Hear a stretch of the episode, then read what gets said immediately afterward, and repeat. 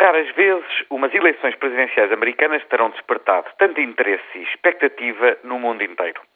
O que paradoxalmente acontece no momento em que os Estados Unidos se apresentam particularmente vulneráveis do ponto de vista económico e no ponto mais baixo da sua popularidade. A crise financeira dominou a fase final da campanha.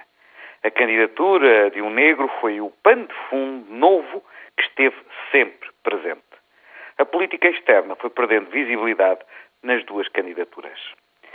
Mas o grande trunfo de Barack Obama foi afirmar que é possível estar na política de forma diferente.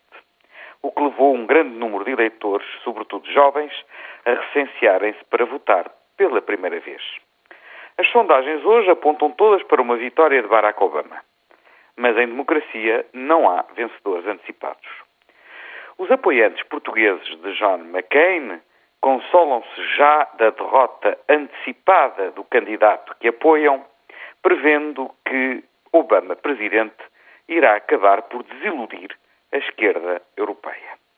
Talvez convenha recordar que Obama é candidato e provavelmente será eleito presidente dos Estados Unidos, naturalmente para defender os interesses da América.